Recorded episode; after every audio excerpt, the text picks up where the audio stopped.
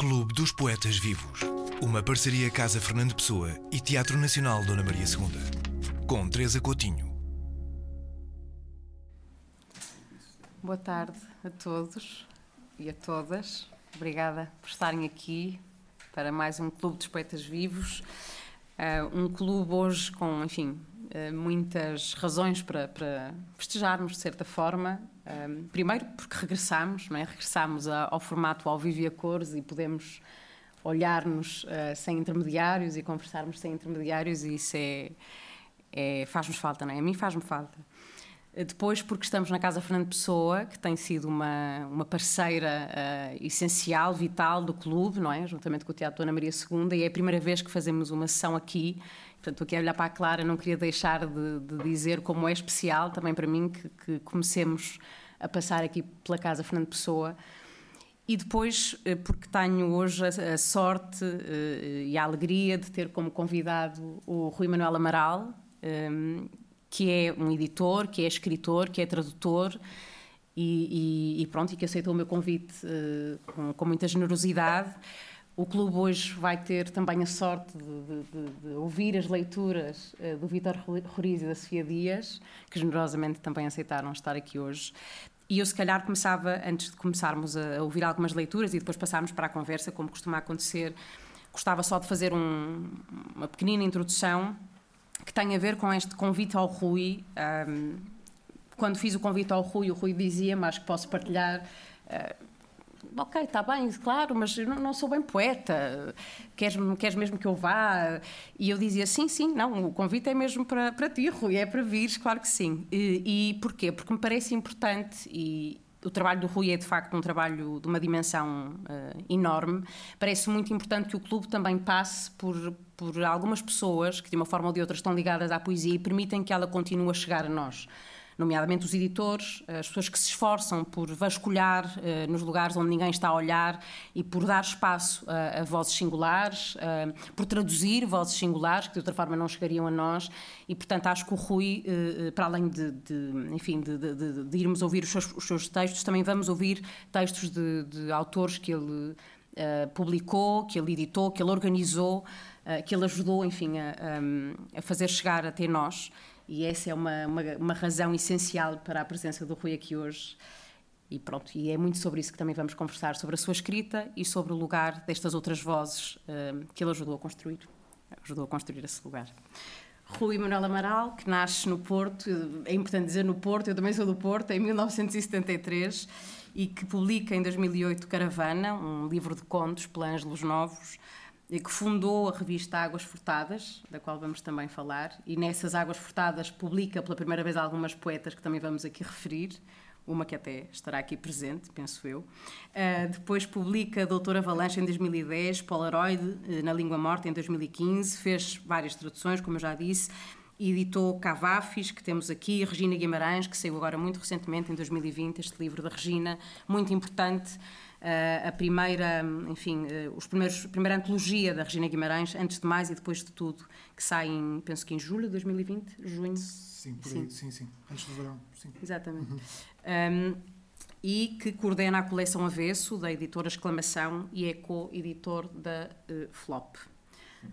Rui, obrigada por estares aqui. Eu é que agradeço. Eu, eu hoje fiz, para, para estar em linha um bocadinho com esta com a nossa sessão, fiz um, um dia uh, dedicado à poesia, então já foi uma livraria de, de, que, que, vende só livros de poesia, a poesia incompleta, do Xanguito. E o Xanguito perguntava, então vais participar naquilo? Eu acho que eles se enganaram, uh, confundiram-me com outro Rui qualquer, poeta, que, há muitos Ruis poetas e bons, alguns deles. Portanto, eu estou curioso, vou lá.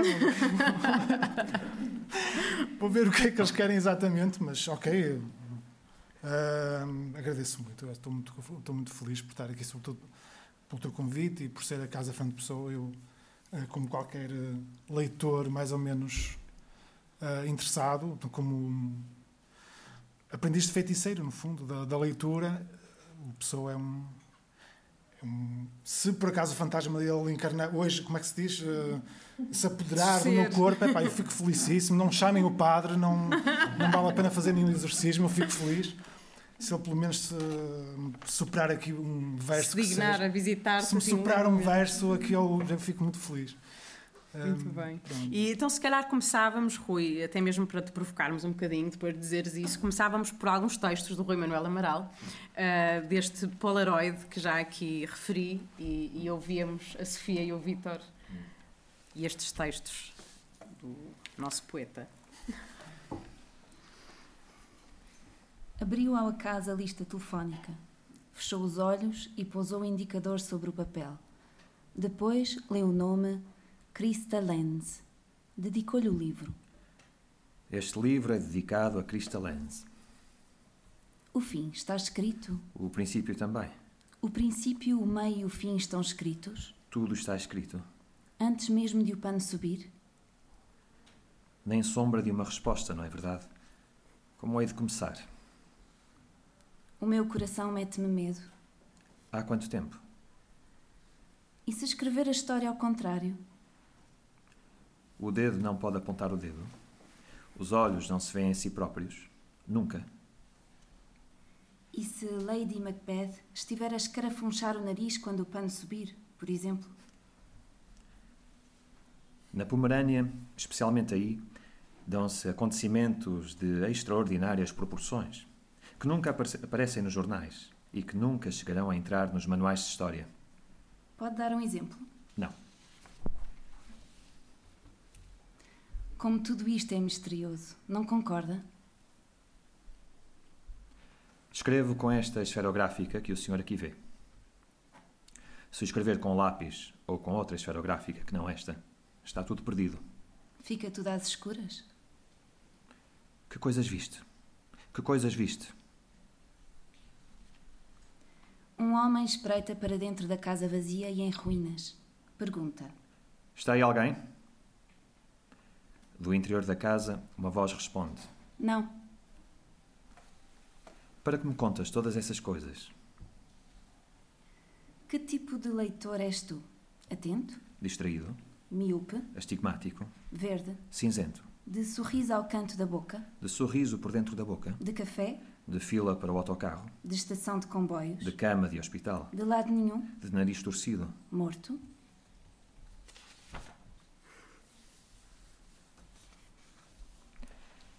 e se cortar um bocadinho mais dos lados? Perguntou o barbeiro, olhando friamente no espelho. atrás de um ponto de interrogação. É aí que se esconde o medo. Meu caro senhor, não respondeu às minhas perguntas. O que é arte? O que exprime o belo? Se tenho de responder, ofereça-me pelo menos outro cigarro. Uma palavra, uma chama suave, quase desmaiada. Depois, uma labareda a animar-se, a ganhar vida. Um fogo a alastrar tenaz e ferozmente por toda a parte. Um fogo alto e rubro, elevando-se até ao céu, Muralhas, ruas, torres, soalhos, tetos, escadas, tudo a arder. até nada restar de pé. Apenas fumo, cinza, escombros, estilhaços. Quando voltarei a encontrar outra palavra assim? Como vai funcionar o livro, na sua opinião? Não é um livro. Que motivo, afinal, para uma tão horrível confissão?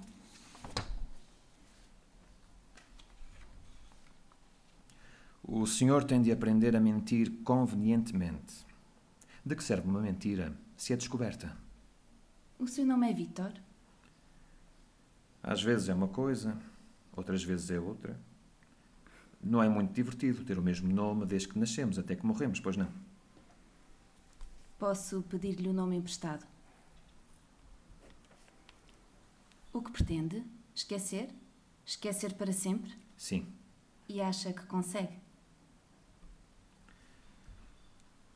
E depois?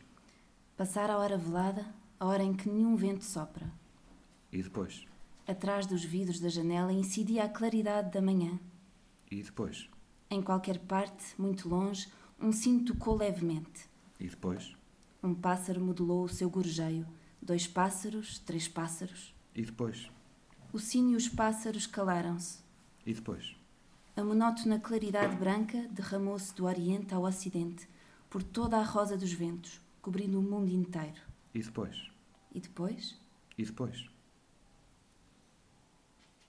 Como está pálido. Sente-se bem.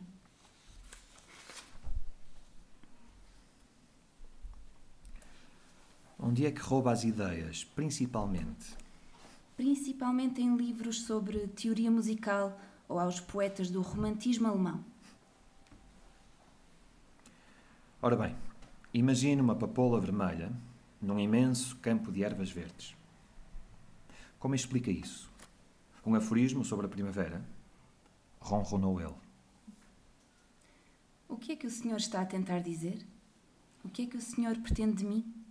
murmurou ela em tom débil e arrastando lentamente cada vogal. Que música é esta?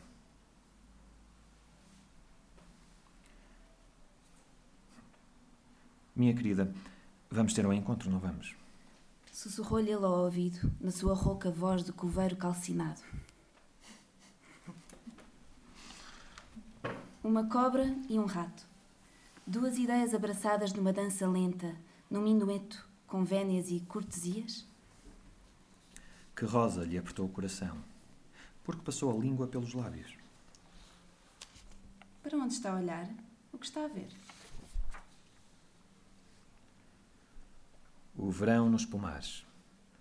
Doces e românticos pêssegos lançando as quatro setas do amor às frias peras? Em asas de libélulas, em tempos que já lá vão? Quem é mais mentiro mentiroso, eu ou Rilke? Ainda de Polaroid. O escritor começa a fazer as contas. Escrever ou permanecer calado? Abrir a boca ou permanecer calado? Permanecer calado ou escrever? Um certo talento para o teatro? E se de uma certa maneira obscura os poetas passassem a dominar tudo? Ou os romancistas, ou os contistas? E se os criadores de abelhas passassem a dominar tudo? Brandir um guarda-chuva no ar, como se fosse um sabre, num dia de trovoada, vociferando contra a obra de arte, contra a sociedade, contra a boçalidade, contra o lixo do espírito. Um convite à morte por eletrocução? Ninguém perguntou por mim. Não. E ontem? Também não. Há quanto tempo está aqui à espera? Há muito. E o senhor? Devo ter chegado um pouco antes. E ainda não aconteceu nada? Absolutamente nada. Acordar de manhã, depois de uma longa, estranha e ininterrupta noite de sono. Como um náufrago numa praia. Que é isso? Uma mala esquisita. E o que tem dentro? Não sei. Não abre para saber? Não. Há mil maneiras de matar, os, de matar o tempo. Com os pés, com folhas de jornal, com um pêndulo, com os pedacinhos de um espelho, com lápis de cor, balas de prata, frasquinhos de água benta, com a solidão. Não é possível arranjar uma explicação para tudo isto? Como se chama aquela arte? Ah, aquela arte de relatar coisas, como se chama? Aquela arte de relatar coisas sem relatar coisa alguma? Os senhores perguntaram-me quem apunhalou Edwig Tillens. Desde já lhes digo que não me interessa quem o matou. E se soubesse, não o diria.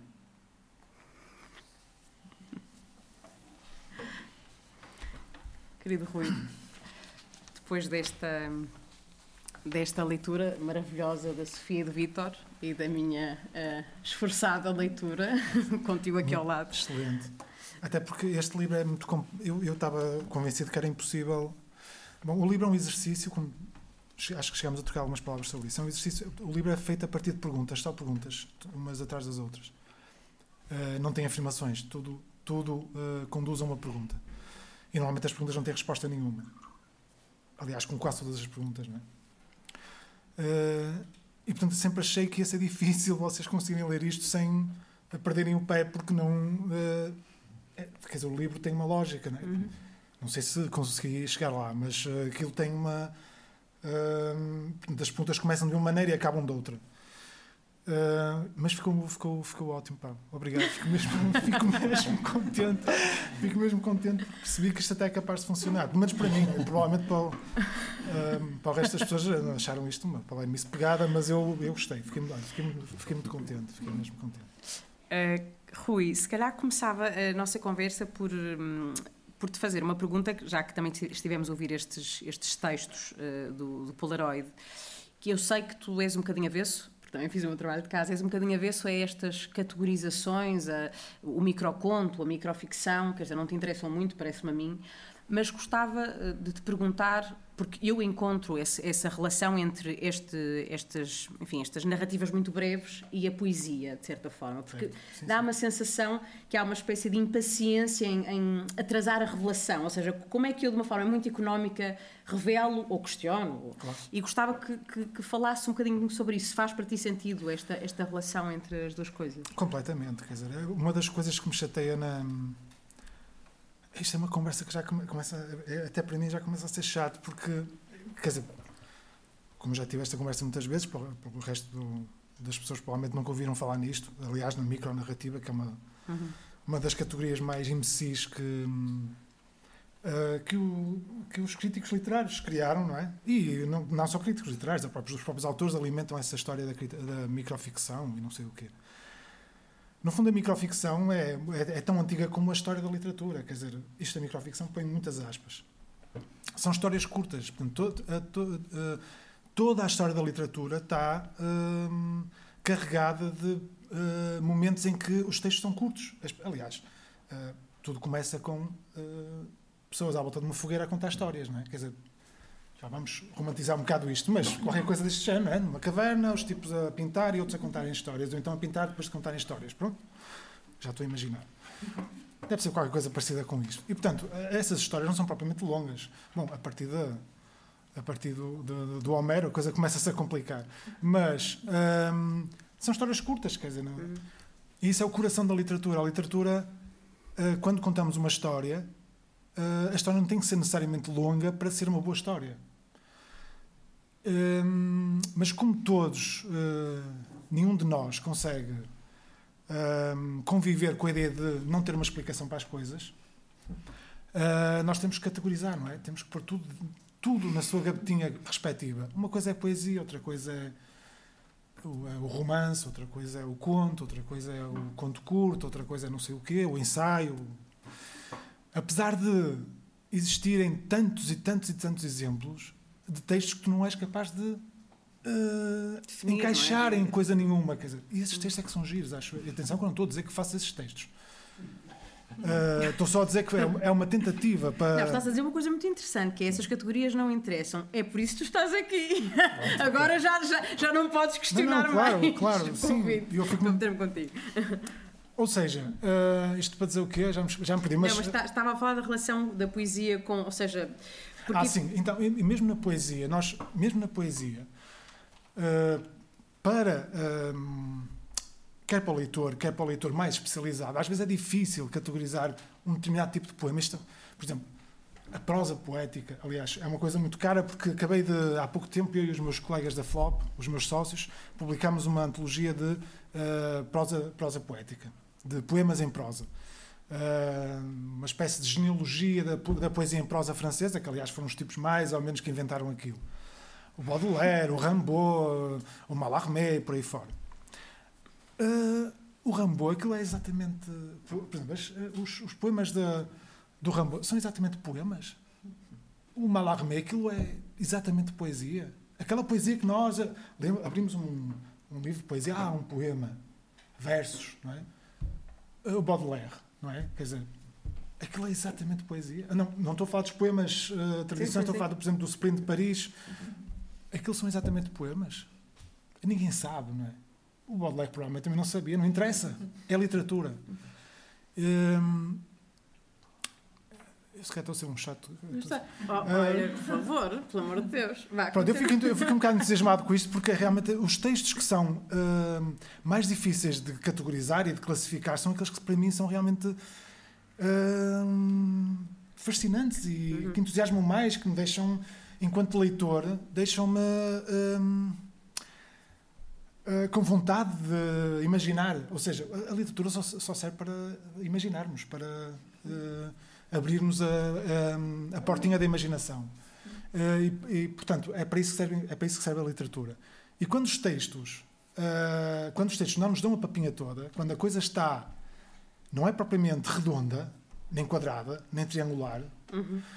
é uma, espécie de redondo quadrado, um quadrado redondo a imaginação tem necessariamente que funcionar. Tem, ou seja, o texto exige mais do leitor. É? Uhum. E ao exigir mais do leitor, vai um, transformar o leitor também numa espécie de autor. Que, no fundo, é para isso que a literatura serve. Não é? Quer dizer, se, se um autor uh, conta uma história um, da forma absolutamente tradicional, princípio, meio e fim, uh, rapariga encontra rapaz, o rapaz encontra rapaz, rapariga encontra rapariga tudo normal, a história tudo tradicional, exatamente como a nossa vida, não é? Pá, a nossa vida é uma coisa relativamente cinzenta. Mais coisa, menos coisa. A minha é. Um, e é para isso que serve a literatura, é para transformar esta, esta chatice uh, em qualquer coisa um bocadinho mais com mais condimento, com um bocadinho mais de pimenta e sal, não é? Sal e pimenta. Fizeste uma coisa que eu acho muito interessante e que acho também muito reveladora, que é a literatura também serve para transformar o leitor em autor, não é? Uh, e, e, isto faz-me lembrar, até tinha apontado aqui, andei a ler uma série de coisas sobre ti, andei a vasculhar a tua vida, e tu, a da altura, dizes que uh, numa história curta, uh, como num poema, cada palavra é escolhida e vale o seu peso em ouro. E pensando um bocadinho nessa ideia, parece a mim que está um bocadinho subjacente também à maneira como, se é que há uma maneira como se escreve, não é? Depois isso é outra questão, mas um, que é essa de, de, estar também a propor ao leitor um jogo, quase, uhum, não é? Uhum. Uh, gostava que me falasse um bocadinho de como é, uh, não esta ideia de ai, como é que escreves, não é isso, mas eh, porque também sei, porque és editor, porque também já traduziste, esta ideia de olhar para os textos, tu revês os textos muitas vezes, como é que é esse artesanato, não é? Como é que, para propores o jogo certo, é, é a parte isso. mais. Acho que qualquer autor uh, dir-te-á que a parte mais gira disto tudo é estar exatamente. Não é, não é a ideia, uh, não é propriamente a ideia que tu tens.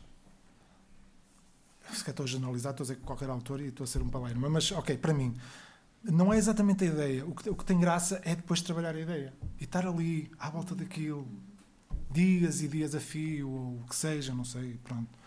Claro que há aqueles tipos, é? O Jorge de Sena que dizia que nunca, nunca, uh, nunca corrigia os textos dele, jamais. A parte de, de estar ali a fazer hum, renda é a parte mais divertida disto tudo, porque é exatamente um jogo, não é? Uhum. Uh, e se isto não dá, não tem graça para quem está a escrever e a fazer a renda, o, a uribesaria, não é? No meu caso é só renda, porque ali metais preciosos não há muitos, mas. Um, fazer a rendinha epá, é a parte mais divertida. Aliás, as nossas avós, eu gostava de fazer, saber fazer renda. Como não sei fazer renda, tento escrever. Mas sim, é exatamente esse jogo é a parte mais divertida. Para mim, a parte mais divertida é ok, a ideia tem que ter alguma graça. Não tenho a certeza. Não tenho a certeza disso. Agora estou a pensar. Os livros mais divertidos não têm ideia nenhuma. Não, não, há, não há ideia nenhuma especial aqueles mais engraçados, para mim, que são os mais engraçados, não, não têm ideia nenhuma especial. A, a, parte gira é a maneira como o autor consegue, com nada, uh, enganar-te. Uhum. Portanto, o famoso contrato entre o autor e o leitor, enganar-te e uh, tu sabes que estás a ser enganado, como é evidente, e estás ali. Uh, entras num jogo, sabendo uhum. que aquilo é só um jogo. Pronto. Uh, porque a ideia pode ser fabulosa, a ideia pode ser fabulosa, mas se uh, o jogo, a maneira como o autor te atrai te, e te vai dando um, migalhinhas, não é? Uh, ou a cenourinha, isto sem, sem maldade nenhuma. Eu também gosto de comer cenouras, muitas. é a parte mais divertida disto tudo. Não, é? Não exatamente a ideia. Os livros que eu mais gosto não têm ideia nenhuma. Ideia especial. Sim, sim. Não, tu, sim, estava a ouvir. Do que eu percebi, a primeira vez que tu publicas é porque há, é um, há um convite que te é feito de um editor. Sim. Uh, gostava só que me contasse um bocadinho, porque depois fiquei a pensar, tinha aqui no meu bloquinho de apontamentos, não é? tu que és editor, bom, isto no fundo depois é para falar um bocado dessa, do lugar do editor e dessa responsabilidade, digamos assim, se calhar uma palavra um bocado, mas acho que tem um bocado também isso, não é? A responsabilidade da edição. Mas uh, como é que surge esse convite do teu primeiro Hum, livro? Então, eh, eu tinha um. No tempo em que os blogs falavam, eh, eu tinha um blog com, com uma amiga. E tenho, ainda tenho esse blog com, com, com essa minha amiga, com a Cristina Fernandes, eh, onde publicava hum, histórias. Ia publicando histórias. Depois, eh, o Oswaldo Silvestre, que é um tipo de Coimbra. Deves conhecer o Oswaldo? Uhum. Um tipo curioso também. Hum, portanto, existia em Coimbra uma editora, aliás, acho que a editora foi fundada em Lisboa, depois passou para Coimbra, Ângelos Novos. Não tenho a certeza do que estou a dizer, mas. Na é- qual o Manel Rezende também publica. também publicou. de... Sim, senhor, Exatamente. E a, editora tinha, eh, publicava ensaios, essencialmente ensaios académicos, algum deles até daqueles bastante. Realmente. com uma elevada sofisticação académica, hum, e também poesia. Mais tarde, a editora hum, entrou num processo de mudança e eh, o Oswaldo ficou com a editora sozinho, portanto decidiu manter a editora. Portanto, a editora das duas, uma, ou continuava, ou, ou- ou alguém pegava na editora e continuava. Ou, ou, desculpem, ou acabava ali, isto. Portanto, o livro saiu em 2008, foi nessa altura, porque o, primeiro, o livro, aliás, inaugura essa fase da, da editora. 2008. Ou a editora acabava, que era uma editora importante, com muito ensaio eh, de referência para, para, para, para- o estudo da literatura e alguma poesia. O Manuel Rezende publicou lá o segundo livro dele, o, ter- o terceiro, o terceiro livro, desculpem, o último, antes da antologia. Ahm, e, ou continuava. Portanto, o Osvaldo ficou com a editora e decidiu ah, manter a editora. Nessa altura, ele quis, achou. Espero que não esteja aqui ninguém que conhece o Osvaldo. Ah, ele achou que ah, um. ah, tinha, Tapar. Tapar o... ele achou que Está a provavelmente ser existia- gravado, mas tapar. existia ali uma, uma espécie de pá, oportunidade comercial explorar uma coisa que em 2008 pá, parecia interessante, que era a micronarrativa. Portanto, aquela coisa que há pouco falamos Que tu adoras. E que eu adoro, sim. Eu não me posso queixar, porque era exatamente essa. Olha, estou a pensar, eh, não me conheces de lado nenhum, eu chamo Oswaldo Silvestre, não sei o quê, por acaso o conhecia, como é evidente. Aliás, uma série de tipos que estão ligados a essa editora são, ou estavam, são dos melhores, das melhores cabeças hum, do estudo da literatura em Portugal, vários. O Oswaldo, o Abel Barros Batista, o Gustavo Rubim, eh, ah pá, várias pessoas, vários. Eh, muitos tipos que são realmente pá, melhores, os melhores estudiosos da literatura em Portugal. Alguns, alguns dos melhores estudiosos da literatura em Portugal. Eh, e ele eh, enviou-me um e-mail a perguntar se eu não estaria interessado em publicar alguns daqueles textos e outros que eu tivesse ou que quisesse para construir um livro. Epá, claro que eu fiquei eh, entusiasmado com a ideia de. Pronto, e passei à Tinhas que frente. idade, Rui, só para eu ter uma ideia. Epá, não sei, 30 e tal. Hum. Por aí. Ahm, por acaso, felizmente, tipo, consegui. eh, sou daqueles tipos que consegui resistir a, a publicar coisas miseráveis. Não, não resisti exatamente porque há coisas, há coisas aqui a Eu, colar. ia- eu, por acaso já ia aí, quer dizer, eu- há uns poemas. Eu, eu, eu depois, como tu me disseste, não sou poeta, não sou poeta, eu não tive coragem de pegar neles, mas há alguns poemas online. isso, ainda bem que fizeste Há alguns poemas online do Rui, de, que- de que eu gosto, agora não estou a dizer isto porque estás aqui, mas efetivamente gosto, mas percebi que provavelmente são de uma altura que não te Ah, apetece eu- muito recuperar. Eu preferia mesmo esquecer essa parte. Nunca foram publicados em livro, felizmente. Pá, não consegui resistir a isso. Ah, nunca, se fosse hoje, com tantas editoras, ah, na altura era mais difícil, agora com as pequenas editoras todas a publicar tudo e mais alguma coisa, se calhar teria caído no erro de publicar esses poemas, mas felizmente pá, tenho muita pena se eu conseguisse apagar isso. de- Também não, não interessa assim tanto, não interessa.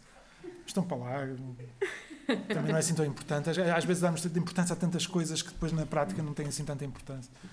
Ah, Margarida Valdegato, maravilha.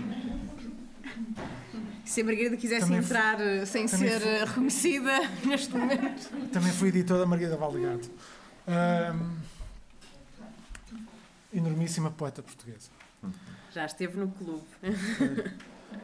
Ah, eu estava a dizer. Pronto, e foi assim que surgiu essa, essa. hum, Na altura o livro saiu e teve alguma fortuna crítica. E o Oswaldo insistiu mais uma vez: Epá, se calhar giro, fazemos mais um. Uh, e pronto, esse é o segundo livro, o Doutor Avalanche, que também é de, de, de contos curtos. Uhum. Foi assim que eu nunca pedi nada ao Osvaldo. Ele é que, ele é que, ele é que propôs publicar os livros. Portanto, se, se os livros não se vendem e estão lá num armazém, pá, o problema não é meu. Eu estava a pegar nesta ideia do convite. Uh, pronto, primeiro para perceber se foi por teres tido esse convite que, uh, imagino que não, que escrevesses uh, antes disso, mas, mas que a escrita passou a ter um lugar na tua vida que não tinha antes. Não, não. Não, não. não eu escrevo desde. É pá, eu fui um adolescente como quase todos nós, como todos, provavelmente. Também escrevi poemas, como sabes, essas coisas que estão lá na internet. Uh, fui daqueles adolescentes estúpidos que uh, escreviam um poema à noite e de manhã pensavam que eram génios. Uh, portanto, já há muito tempo. Estou-me a rir muito porque eu também era assim. Já há muito tempo que acho que sou. que escrevo coisas. Não foi, não surgiu com os livros. Não, os livros agora, os livros, eh, os livros envolvem um, um grau de responsabilidade que que eu aí realmente não, não concedo um milímetro de, que seja de, de facilidade, uhum. ou facilitismo, ou que seja num... Acho que um livro é realmente uma coisa séria. Acho, ainda... Uh, acho que sou, nesse aspecto sou um, um autor e um editor uh, à moda antiga. Um, uhum. um, livro tem que ser uma coisa... É uma coisa realmente séria. Não pode ser... Epá, não podemos acordar um dia e editar um livro. Isso não faz... Não, é absurdo. Isso não faz sentido nenhum. Uhum. acho que não faz... Quer dizer, eu não acho que não faz sentido, mas pronto, não faltam exemplos, não é? Uhum. E já que disseste isso, se calhar uh, já vamos ouvir alguns uh, poemas de, de enfim, de, de, livros que tu editaste, mas uh, de outros autores, mas gostava, falando da tua faceta de editor, e sobre essa responsabilidade, não é? Que há bocado falávamos, enquanto editor, aquilo que te. Isto é um bocado difícil de aferir, não é? Mas aquilo que te move parece-me a mim, quando olho assim de fora e estando, tentando estar atenta às coisas que, que, às quais estás, estás ligado, de uma forma ou de outra, porque eu acho que estás ligado de muitas formas, e isso depois se cá tem a ver com a tua fazenda de leitor, antes de tudo, mas uhum. isso se calhar mais para a frente, mas tu sentes a responsabilidade de criar hum, lugares novos, ou seja, esta conversa também é um bocadinho antiga, é verdade, das editoras grandes e da importância das editoras pequenas, mas, por exemplo, pensando na coleção avesso, não é? A importância de pensar uma coleção um, do início ao fim, com um propósito. Uhum. Com... Gostava que falasse um bocadinho sobre isso, sobre o lugar do editor uh, e dessa responsabilidade, como disseste. O que é que é o editor à antiga, no fundo? Não é? ainda, bem que faz, ainda bem que a sua doutora me faz essa pergunta, porque, porque é muito interessante. Ora, essa cara uh, amigo, por favor, faça, faça o favor. Eu não embarco naquela. naquela pá, naquela queixa de que os pequenos editores, coitadinhos, não sei o quê, pá, claro, é evidente que há pequenos editores que vivem da, que vivem da, da literatura, portanto, do que editam, e pá, isso é uma coisa, isso é uma história. Outra é, uma boa parte de nós, os que editam livros em pequenas editoras, é para não vivem disso. E, portanto, não têm que publicar qualquer coisa, não, não há essa necessidade. Uh, aquilo que me parece importante. Ah, isto para dizer o quê? Exatamente. Eu fico tudo contente que as grandes editoras uh, publiquem lixo. Fico mesmo. É, é ótimo, isso é excelente, porque abre espaço, ou deixem de publicar os autores à séria, não é? Os, os autores que vale a pena publicar. Uh, porque isso permite às pequenas editoras explorar filões. Uh, esta é a parte em que podemos tirar o. Estou a brincar, estou a meter contigo. Tirar o som. Estou a brincar. Ah, sim, sim. Estou a meter contigo. Porquê? Vocês têm o patrocínio da Pata Editora? Nem ou... pensar, nem pensar, pelo amor de Deus. Isto ah, é uma brincadeira. Ou da lei. Ou... Nem pensar, uh... ao contrário disso. É pá, podiam ter, eu estava aqui a falar mal do patrocinador, é pá, também não ia deixar de fazê-lo, mas. não, quer dizer, os, os grandes editores Uh, há realmente a tendência para publicarem, para uh, o risco ser zero, não é? Um grande editor, uh, ou um grande editor, não, tô, não é um grande editor, uma grande editora, no fundo é uma fábrica como outra coisa. É, portanto, é um, vende coisas como, outra, como outras quaisquer. Podem ser sapatos, sabonetes, o que seja, não interessa. E, portanto, aquilo é um produto, é um artigo. O livro é um artigo. no universo do, das grandes editoras, porque, porque, no fundo, isso é compreensível e legítimo, porque aquilo são negócios. Uhum. Portanto, é para fazer dinheiro, muito dinheiro. Uh, um autor uh, que não tenha interesse comercial, epá, não faz sentido estar a ser editado por uma, por uma grande editora. Para quê? Não, uh, é só para a editora ficar com livros no armazém sem interesse nenhum, para que não, não vai conseguir vender aquilo, aquilo não vai. não é bom para o autor nem para, nem para a grande editora. Mesmo para o autor, que se for um autor sério e consciente do trabalho que faz, editar numa grande editora, uh, portanto, editora, uma editora comercial, não tem interesse, porque aquilo está no meio de um maralhal de coisas tão. aquilo aparece num catálogo tão esquizofreno, tão louco, uh, com coisas que não têm rigorosamente nada a ver umas com as outras. Eu imagino que alguns desses autores também fiquem um bocadinho frustrados às vezes, quer dizer, são tipos que levam aquilo a sério, não é? E depois aparece um, no meio de um livro de cozinha e no meio de um livro de autoajuda e no meio, e no meio de um catálogo que tem um, um livro sério com um livro de autoajuda, um livro de culinária, um livro não sei do que. Pronto, isto para dizer o quê? Eu, felizmente, ou infelizmente, que não me importava nada de viver disto, gostava muito, mas como não posso, epá, eu tenho a vantagem de poder publicar só aquilo que, epá, que eu acho que que, nem, que, que, outras editoras não publicam e que são essenciais para leitores como eu. Ou seja, uh, quando acho que no, no, no, vou a uma livraria e não há um livro que eu gostava de que estivesse lá, eu imagino que podia publicá-lo. Pronto, é assim que surgem as coisas. No caso de, de, de, da coleção Avesso, portanto, estes são dois livrinhos dessa coleção, por exemplo, estes dois, e este também.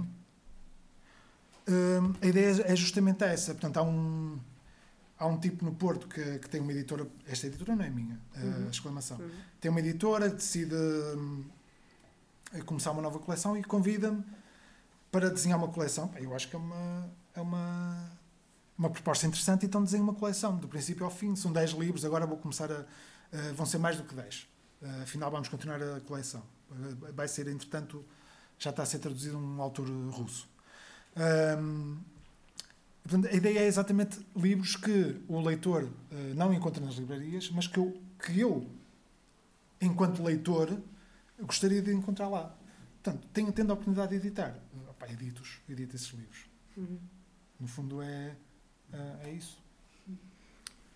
Já vamos continuar uh, sobre a edição. Se à tua pergunta. Respondeste, respondeste. Uh, mas se calhar ouvíamos, a propósito de, de, da edição e deste papel do, do Rui, alguns textos, agora não do Rui, mas uh, que estão ligados a ti uh, nessa vertente de, de, de, editor. Se calhar começávamos pela Regina Guimarães uhum. e por este, antes de mais e depois de tudo.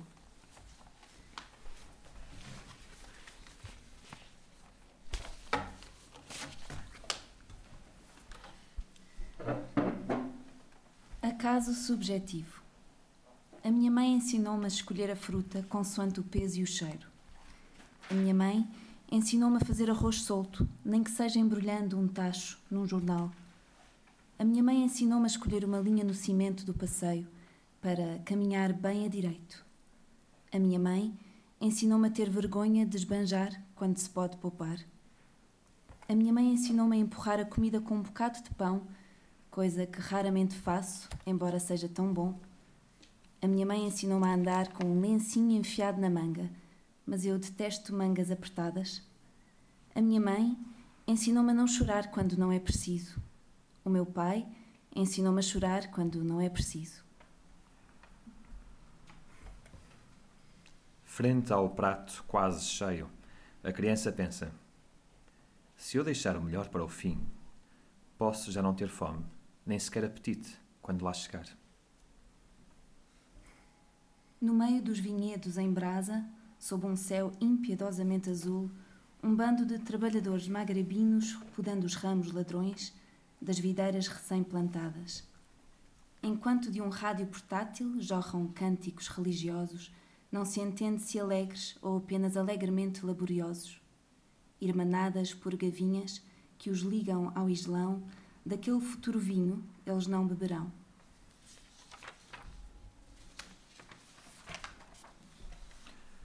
O outro lado. Do outro lado não há lá. Mas do lado de cá há quem só queira ter olhos para o que não está. Do outro lado não se começa, mas do lado de cá há quem só possa cismar no que não regressa. Também não há sim do outro lado. Mas cá não falta quem gabe esse fim sem fim, onde todo nada cabe Ninguém deixa recado do outro lado.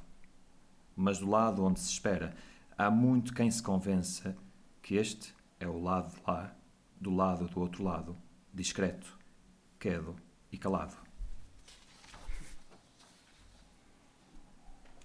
Qu'est-ce que la graça? Dói-me de tudo um pouco, até mesmo a alegria aleijada de ter dois pés escorreitos até a velha flauta dos meus ossos. Dói-me não ver um palmo à frente do nariz e saber que o nariz não é meu. Dói-me não ser bando, não ser o bandido, e dói-me a barulheira dos olhos, seu posio sem repouso, no silêncio desabrido. Dói-me a palmada nas costas, dói-me o sorriso furtivo, dói-me a carta extraviada, dói-me lê-la em voz baixa e dá-la como perdida, dói-me lê-la em voz alta, com a voz amarrotada. Dói-me a cópia de Pandora e dói-me a mão que abre a caixa.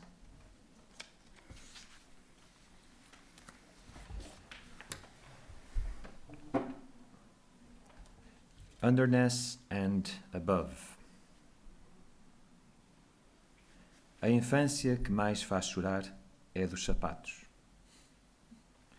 Cambados, eles descrevem curvas comoventes. Novos, eles apertam o coração até ao fundo da garganta. O primeiro sapato diz o desejo de viver descalço.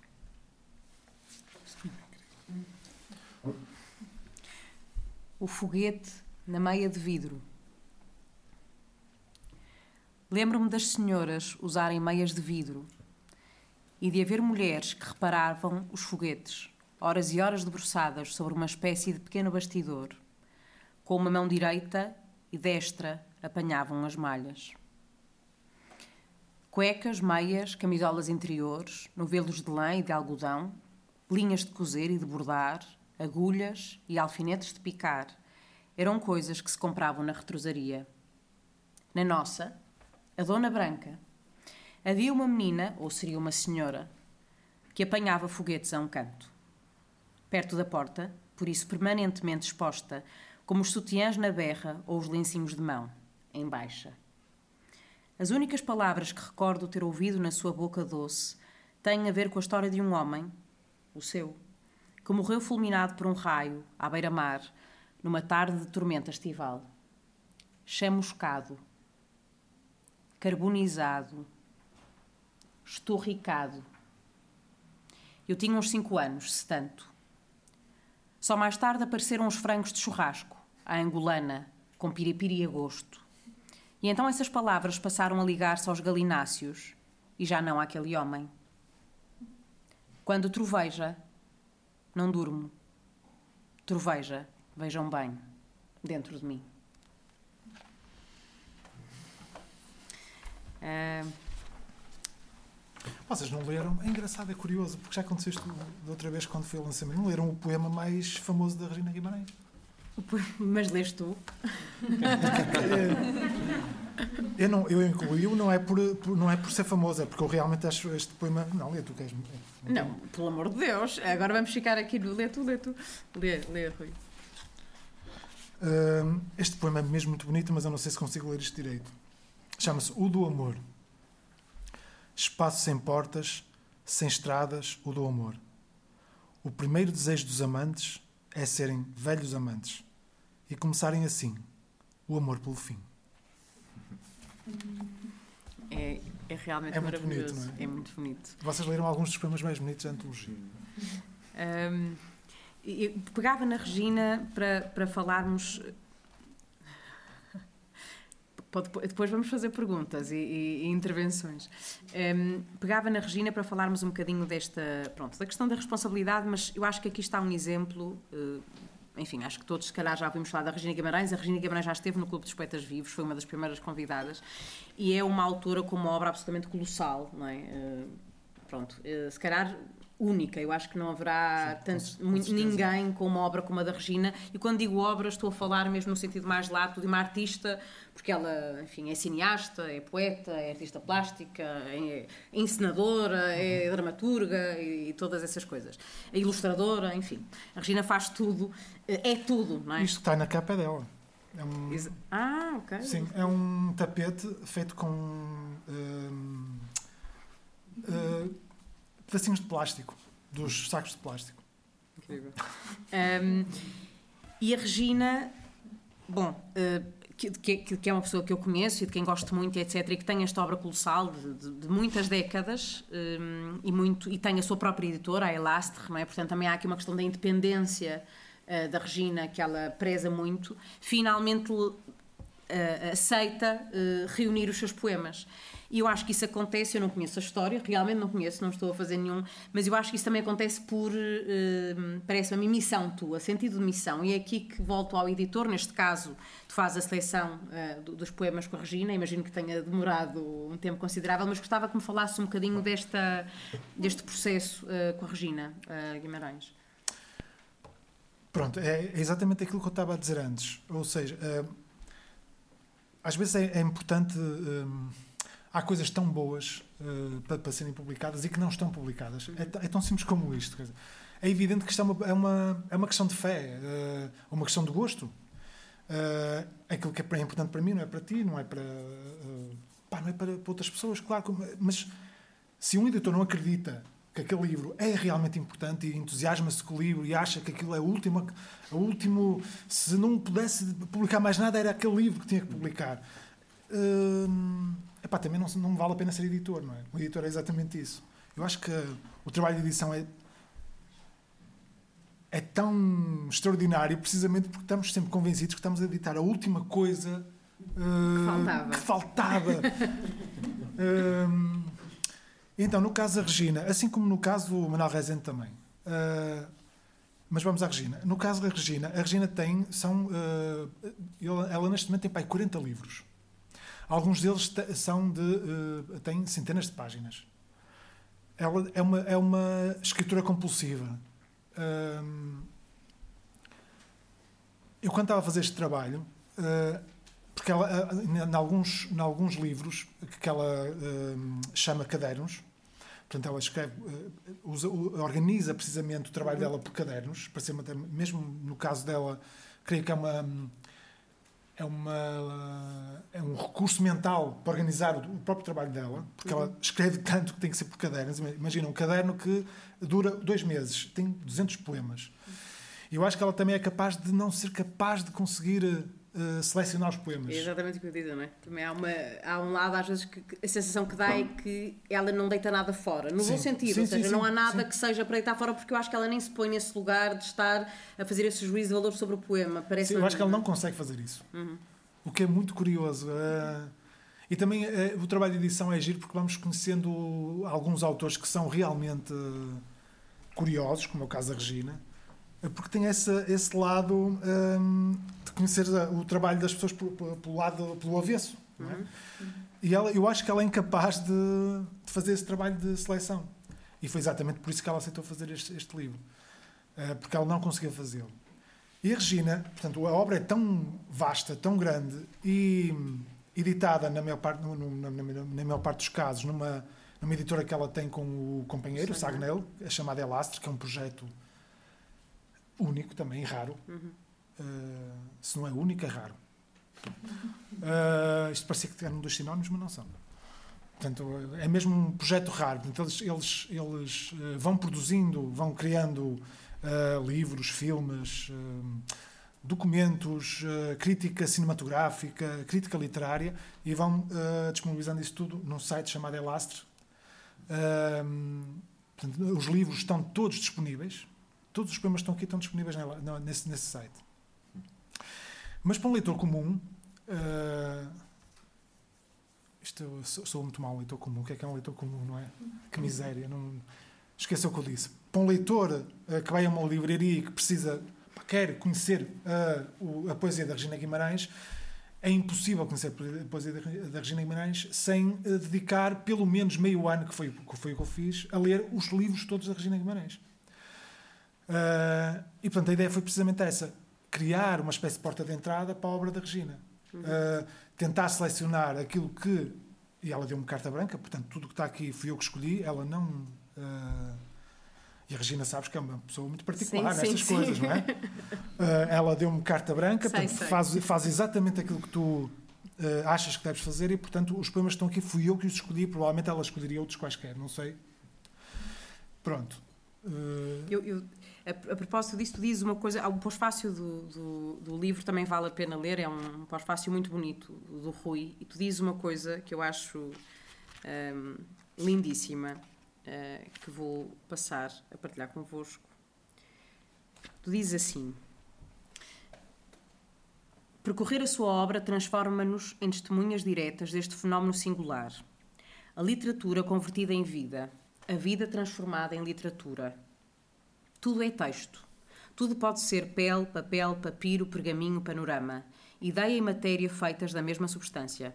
Pensar e fazer convertidos em sinónimos. Não há princípio nem fim, dia ou noite, horas ou minutos. Não há páginas em branco. Viver é escrever, escrever é viver. Isto a propósito da Regina. E quando eu li isto, e depois de andar também embrenhada nos livros que tu editaste, que organizaste, que escreveste, arrisco a fazer, a pegar em ti, a, sub, a subverter um bocadinho esta, este final. Para ti, ler é viver. Ah, com certeza. Se, olha, acabaste de fazer um aforismo uh, que nunca tinha lembrado, mas absolutamente. Ler é viver. Uhum. Se, não fosse, se não fosse para viver, não, não valia a pena. Quer dizer, a leitura, os livros, a literatura é uma maneira de negarmos a morte, de combatermos a morte. Isso não há, não há qualquer sombra de dúvida em relação a isso. É para isso que isto serve. É, é, é, aliás, é a única. É a única. É a única razão para existir os livros de literatura, a pessoa. Epá, é tentarmos evitar a morte até onde for possível. Quer dizer, abrir, acrescentar mais um bocadinho, mais uns minutos de vida, mais um passo à frente, mais qualquer coisa com a imaginação, não é? É para isso que isto serve. Lindíssimo o que acabaste de dizer, Teresa. Lindíssimo. uh, sou não, absolutamente de acordo. Porque eh, pensava, eh, e tu dizes isso, em algum, li uma entrevista tua em que dizias que eras um leitor ávido, frenético, não é? Quer dizer, que, e como tu aqui disseste, que eu acho que é uma maneira muito justa, parece-me, de, de, expor a coisa, que publicas aquilo que gostarias de, de ler, é? e que os, os, leitores pudessem ter acesso, ou que traduzes também, como, como também chegaste a dizer sobre a tradução, traduzes a, a, autores que tu achas que é impensável este tipo não ter, ou esta tipa não terem sido traduzidos. Um, e a propósito disso e de ler é viver e de, enfim, se calhar pegava no Manel Rezende para, isto sou eu a, juntar as coisas, mas acho que é possível juntar um, aqui o Manel Rezende por uma razão. Sa, saiu a Grécia de que falas, não é? Uma antologia de, de poetas gregos modernos, uh, traduções do Manel Rezende, um tradutor exímio, excelente, e é um livro póstumo, ou seja, saiu na língua morta e, e, o Manel já cá não está, morreu há dois anos, penso eu. Uhum. Não, dois anos e Não, não, não, fez, fez no início está num ano. Fez um ano, bem. Para mim, exatamente, para mim já pareciam dois anos. o Manel que esteve no clube, se calhar algumas pessoas aqui até estiveram no Clube dos Poetas Vivos em que o Manel esteve. E para além de depois haver muita coisa para dizer sobre o Manel e sobre aquilo também que estávamos a falar antes da, da sessão de de algumas coisas terem vindo tarde para o Manuel Rezende e o que é que isso também quer dizer, a que é que se deve, mas há aqui também, por exemplo, nesta, gostava também que falasse um bocadinho deste processo específico, porque estas traduções saem depois de Manuel ter morrido. Um, como é que isto acontece, não é? Tu estiveste também uh, à volta dos, das traduções de Manuel para poder, poder juntar esta antologia. Sim, é, é, é, um processo relativamente parecido com o da Regina, ou seja, um, coisas que. Um, a ideia é sempre a mesma pensar uh, enquanto leitor. Portanto, um editor tem que ser é um leitor. Primeiro, primeiro, primeira condição para eu estou a falar como se fosse um editor. Meu Deus, eu daqui a bocado. E parece que sou o Vitor Silva Tavares ou uma coisa assim. Já, pá, lamento imenso, mas eu fico um bocado entusiasmado com isto, porque eu também edito algumas coisas, mas não sou o Vitor Silva Tavares, não sou. É pá, longe disso, não tem nada a ver. Mas pronto. Uh, um, Enquanto... Eu acho que só o Manel Rezende é que fez tantas ressalvas como tu estás a fazer. O Manel também fazia isso, que era aquela coisa que dizia, pá, mas eu também não estou aqui a dizer calma. eu, eu, sim, eu sou entusiasta com essas coisas e, epá, uh, os livros para mim são a coisa mais importante do mundo.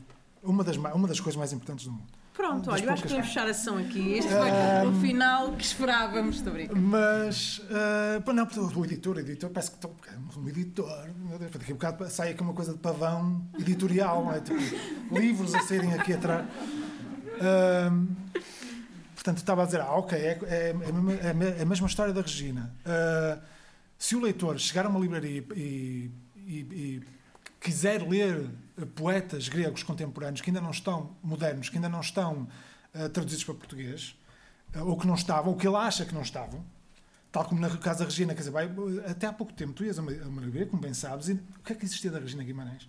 Não existia nada. Podia existir alguma coisa da Elastro, uma coisa aqui, outra lá. Raramente isso acontecia. Agora, pelo menos, o leitor tem um, um princípio. Pode conhecer alguma coisa da Regina Guimarães e, a partir daqui, se gostar, explorar o resto. Sendo, desculpa fazer só uma ressalva. Eu acho que é importante dizer, muitos saberão, mas a Regina é mesmo uma das maiores poetas portuguesas, sem sombra de dúvida. E, portanto, sim, sim, claro.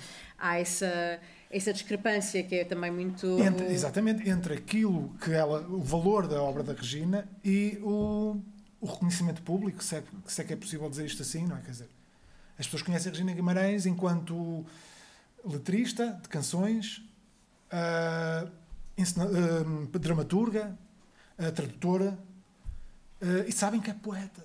Mas nunca leram nada, não, não sabem, quer dizer, nunca leram, ouviram, ouviram dizer. Mas a verdade é que a Regina é uma enormíssima poeta e era fundamental existir qualquer coisa que tivesse acessível a qualquer leitor que chegasse a uma livraria que, pá, gostava de ler a a Regina Guimarães. Pronto, existe uma coisa pela Regina Guimarães. É a mesma coisa do, da, da antologia do Manel. Ele tinha, ao longo da, da vida, ele, ele, traduziu imensas coisas, era um tradutor fabuloso. Uh, também é uma coisa que podes convidar, tradutores de poesia. Uhum. Não deixa. Uh, exato. Uh, que são tipos muito curiosos. E tipas, claro. É a mesma coisa, quer dizer, há tanto, ele, ele traduziu tantos, tantos poetas gregos não são assim tantos, são aí 20 e tal. Não, não chegam a 20 e tal. Já não me recordo quantos estão, mas havia muita coisa que ele tinha traduzido e que estava completamente dispersa, ou em revistas completamente obscuras, ou que já tinham desaparecido, difíceis só aqueles colecionadores bibliófilos malucos é que têm, não sei o quê. Outras coisas que ele publicou na online, outras coisas que estavam inéditas que ele uh, enviava para os amigos, enviava para mim e para outras pessoas quando ele encontrava um poema de que ficava muito entusiasmado, o gajo traduzia e depois eh, enviava aos amigos por e-mail. Portanto, tudo isso estava disperso. E eh, essa obra é uma obra. Se puderem ler esse livro, leiam, que é mesmo absolutamente fabuloso. Essa antologia de poetas gregos modernos, hum, é, portanto, do, do, do, que foram traduzidos pela Maná Rezende, tem lá coisas absolutamente. É que não é só o texto. Eu não percebo nada de grego. Uh, mas percebe-se quando, quando é uma boa tradução, quando a tradução é realmente boa. Ainda hoje, hoje estava, estava a, ler, a, falar, a falar com o Xangueta propósito disso e do, e do Cavafis, do Rezende, porque ele também traduziu Cavafis. Eu tipo, estava a dizer uma coisa muito curiosa, que era, antes de, de, de aparecer a antologia do Joaquim Melão Magalhães, portanto aquela que agora está na Cotovia, acho, o Relógio d'Água, já não sei, só existiam os poemas do Cavafis uh, traduzidos por Jorge de Sena. Os poemas do Cavafis trazidos por Jorge de Sena são puras invenções de Jorge de Sena. Portanto, a maior parte daquilo não corresponde exatamente ao que o Cavafis escreveu. Pá, mas essa parte é a parte mágica disto tudo. Porque quando lemos quando lemos uma antologia como a do Joaquim Manuel Magalhães, vemos um poeta completamente diferente daquele que tínhamos lido do Jorge de Sena. É? Quer dizer, o Jorge Sena é qualquer coisa que está ali cheio de energia, um, uma pulsação qualquer, uma, um brilho, uma música um, que não está uh, na antologia do Joaquim Manuel Magalhães. Quando nós convidamos o, Manuel Rezende para fazer a antologia dele, porque o gajo dominava o grego de uma maneira. Porque o Cavafi escrevia, não escrevia exatamente em grego, uh, no grego, que, no grego que se fala na Grécia. Portanto, o gajo usava uma série de dialetos eh, das de comunidades gregas espalhadas, eh, por exemplo, das comunidade, da comunidade grega de Alexandria e por aí fora. Portanto, ele cruzava o grego, o grego eh, sofisticado, portanto, o grego, o alto grego, com o, o grego popular e depois com determinados dialetos do grego, portanto, das colónias gregas, da, dos sítios onde ainda se fala grego no Mediterrâneo. E ele conseguiu traduzir isso tudo e traduzir isso para português.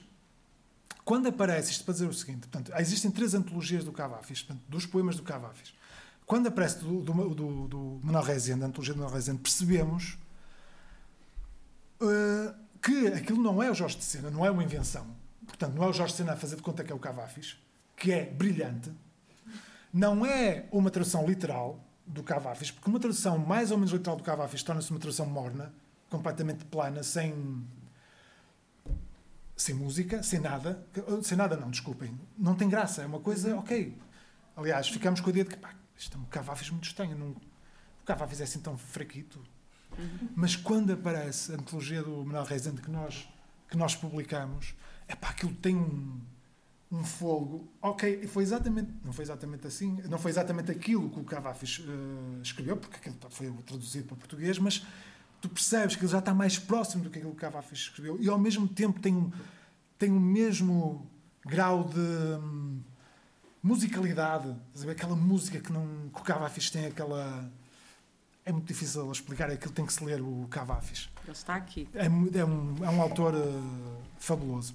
Ahm, e quando aparece o. o como é que chegamos aqui ao Cavafis? Ah, estávamos a falar da antologia do. A Grécia de que falas. A Grécia de que falas, que saiu agora na língua morta. Pronto, essa, essa, essa antologia tem não só o Cavafis, como outros autores.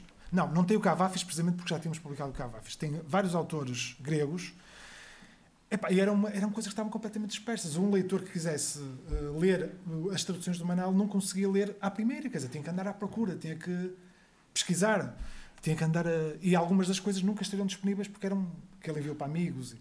Pronto, a ideia foi exatamente essa: reunir isso tudo, fazer uma coisa, eh, construir um livro com isso. Mas, Rui, quando tu dizes um leitor que quisesse ler esses eh, poemas, esses textos, tinha que estar à procura, tinha que pesquisar, é isso que tu fazes, não é? Depois, o teu, Sim, o teu claro. trabalho. O, o, É o trabalho de só para, para tornarmos, claro, o trabalho de editor, mas quer dizer, só para também. Porque a mim parece-me um trabalho de minúcia e de uma grande atenção e de tempo, não é? De dedicar muito Claro, tempo claro, claro, é um- a, a esse, a esse trabalho. E é nesse sentido que eu digo que um editor tem que ser uma pessoa, tem, tem que ser. A, edi- a edição é uma coisa séria, muito séria. E falha sempre. O que é que isso quer dizer? Falha sempre. Pá, nunca vai ficar exatamente como tu querias. Nunca. Mas isso acontece em tudo. Os atores são iguais. uh, tu tam- Quer dizer, tudo. Esta sessão nunca vai ser exatamente aquilo que eu desejava que, que fosse. Uh, Nada é exatamente como nós. Quer dizer, a perfeição não existe. Mas, uh, o nosso trabalho é tentar ir até ao limite. Até ao limite, tentar fazer. Epá, isto, isto é básico, toda a gente sabe isto, não é? É importante ouvir. Eh, acho, acho, acho eu, acho que é importante ouvir. Se calhar ouvíamos só, eh, um, de certa forma também como uma homenagem ao, ao Manel, eu acho que depois tu vais querer ler mesmo o Manel e já te vou convidar a fazer isso, mas ouvíamos alguns destes poetas gregos e também, hum, aqui está o livro de que estávamos a falar, eh, 145 poemas do Cavafis. Eu lerei um poema para também não tornarmos isto muito longo, mas acho que é importante. Posso contar duas ou três coisas Claro muito rápidas? sim, eu sei que já claro. me estou a alongar demasiado e sou muito chato quando. E embrulho-me todo, pá, desculpem lá. Ah, esta, esta, esta edição é da Flop, que é uma, é uma minúscula editora que tem com ah, mais quatro amigos, aliás, duas, duas estão aqui, ah, a Adriana e a Tamina. Ah, o Manuel Rezende, quando. uma- Isto é só para dar um exemplo. O Manuel Rezende é um gajo realmente excepcional. Pá, depois nós temos que ter estes heróis na nossa vida, não é? Que são não tem graça. Uns têm. um- Pronto, eu um dos meus heróis é este gajo. Eh, então o tipo. eh, a edição canónica dos poemas do Cavafis, ele escreveu muita coisa, o Cavafis. É um poeta grego. Se puderem, leiam, vale, vale mesmo a pena. Eh, a edição canónica são 148 poemas. Eh, ou seja, aquilo que ficou e que o Cavafis queria que fosse lido a obra dele eram 148 poemas. Tudo muito bem desenhado, muito bem organizado. Três poemas o Manuel Reis não conseguiu traduzir. Ah, pá, Isso é, é- foi das coisas mais eh, engraçadas na- nesta edição, porque o tipo, depois ele explica isso no, na- no prefácio, o tipo dominava completamente isto. O gajo, o gajo eh, traduziu eh, quase toda a obra, mas três poemas e ele dizia: Não consegui traduzir isto. Ahm, isso tem exatamente a ver com o que nós estávamos a dizer. Tal como um editor tem que ser um tipo sério, um tradutor também tem que ser um tipo sério, um autor tem que, ser, um- tem que levar isto a sério. O tipo preferiu não, não traduzir esses três, esses três poemas porque não iam ficar exatamente como ele queria. E, portanto, o, a antologia, faltam três poemas da, da obra canónica do, do Cavafis porque o Manuel Rezende, um tradutor excepcional, reconhece que não conseguiu traduzir esses três poemas. Pronto, achei graça, não sei, isto provavelmente não tem graça nenhuma, mas queria só Tem graça. sim. acrescentar isso. Força. E lemos aqui esta pequena. Acho que sim, acho que sim. Então, ah, para variar, aqui vão más notícias. Vitor, desculpa, deixa-me só referir. Sim. Isto é um texto do Manel Rezende que está na, na antologia de poetas gregos e que nós achamos eh, pois, por bem. Portanto, foi, foram, são três ou quatro textos, são quatro textinhos que eu acrescentei à antologia só para dar-me só para se perceber mais ou menos o que é que o Manuel Rezende pensava da tradução uh, e do trabalho que isso dá. Uhum. Eu achei, acho que esses textos são tão bonitos e tão são, são, são fixos, não sei. Pronto. Eu, uh, que eu achei que era importante para o leitor. Epá, era mais uma coisa que o leitor podia ter. Uh, gostar de conhecer. Pronto, eu, obrigado por terem escolhido também esses textos. Ótimo, Vamos a isso então. Para variar, aqui vão más notícias. Pensa muito boa gente que a poesia é aquela parte criadora e jovem da língua que o poeta é o visionário que mostra o mundo a partir de novos prismas nunca antes utilizados. Erro fatal e grave. Quem se tenha debruçado sobre o nobre Homero, ou os poetas da tradição oral em geral, por exemplo, os bardos finlandeses que entoavam esses cantos, cantos a certa altura reunidos por Elias Lonrot no Kalevala, logo percebe que um dos instrumentos de criação poética é a repetição monótona de fórmulas estereotipadas, as quais, como que marcam o ritmo do poema. Exatamente assim como nos rimos das anedotas que, habilidosamente, insinuando, confirmam os nossos preconceitos, elas são variações sobre um tema comumente aceite que nos fazem sentir seguros. E esses poemas também serviam para reforçar o sentimento de pertença a uma comunidade. Eram, pois, fatores de conservação, não de inovação. Como os bebés que riem quando veem aparecer de novo a face da mãe ou do pai que se havia escondido, ou que tiram prazer da incessante repetição de um gesto.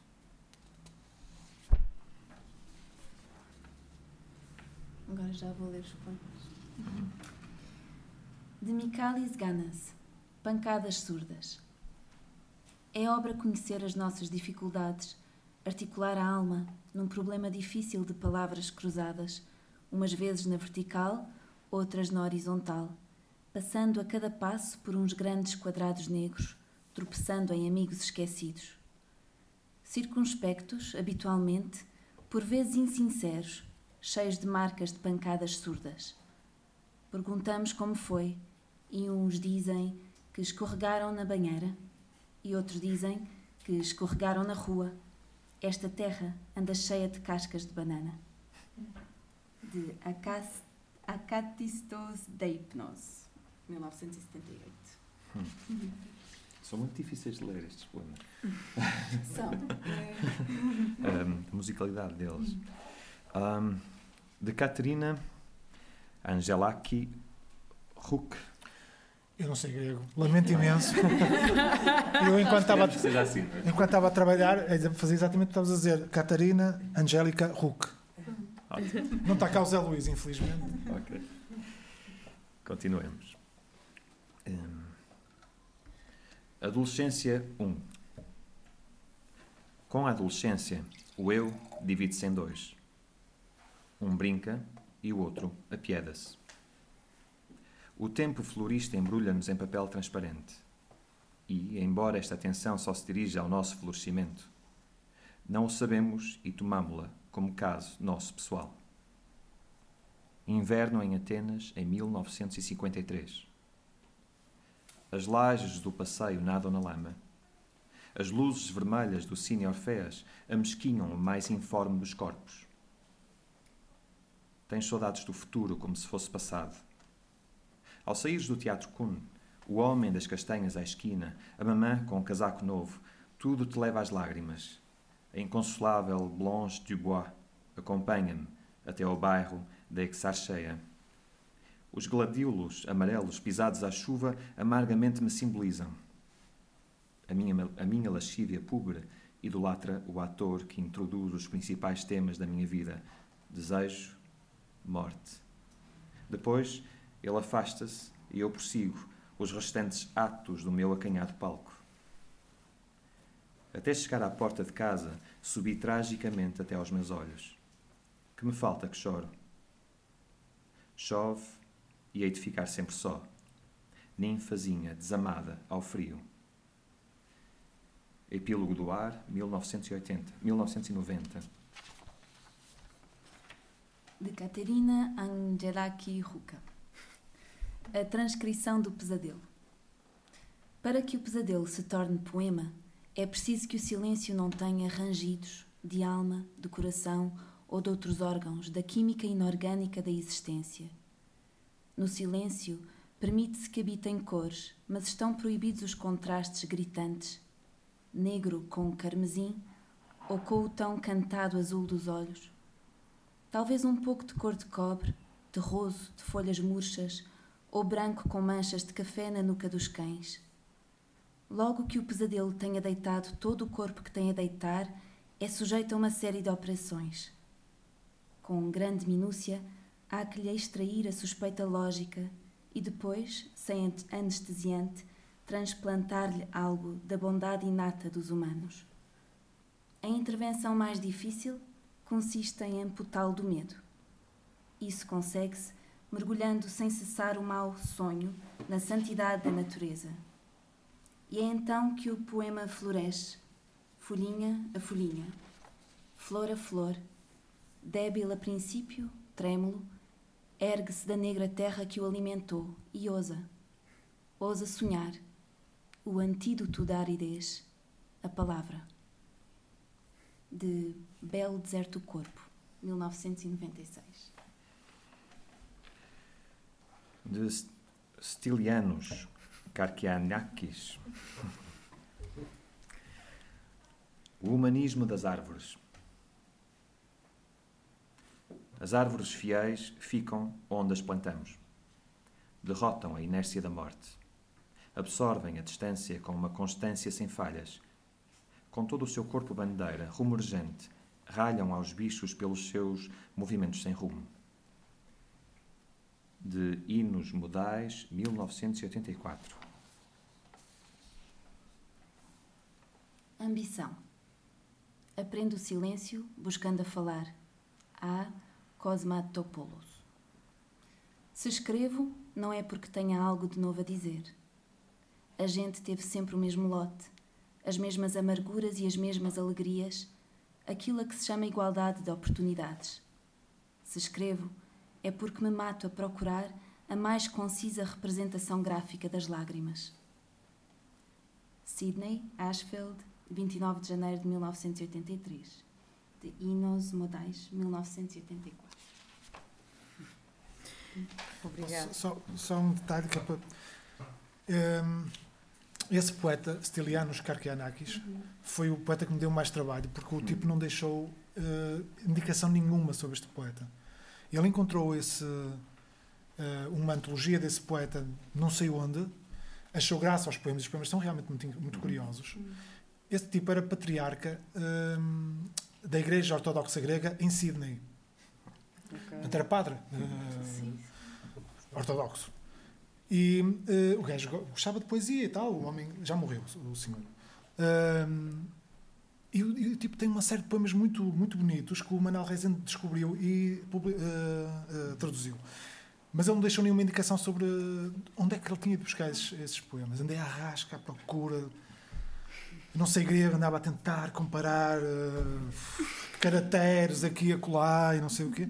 Uh, Quem me ajudou a descobrir uh, quem era esse tipo foi o Zé Luís Costa, o companheiro da Margarida Ferra, que é, é do grego também, domina o grego e ele também não conhecia o, o- o autor. Disse, pá, que, autor curioso, eu nunca ouvi falar deste, tipo.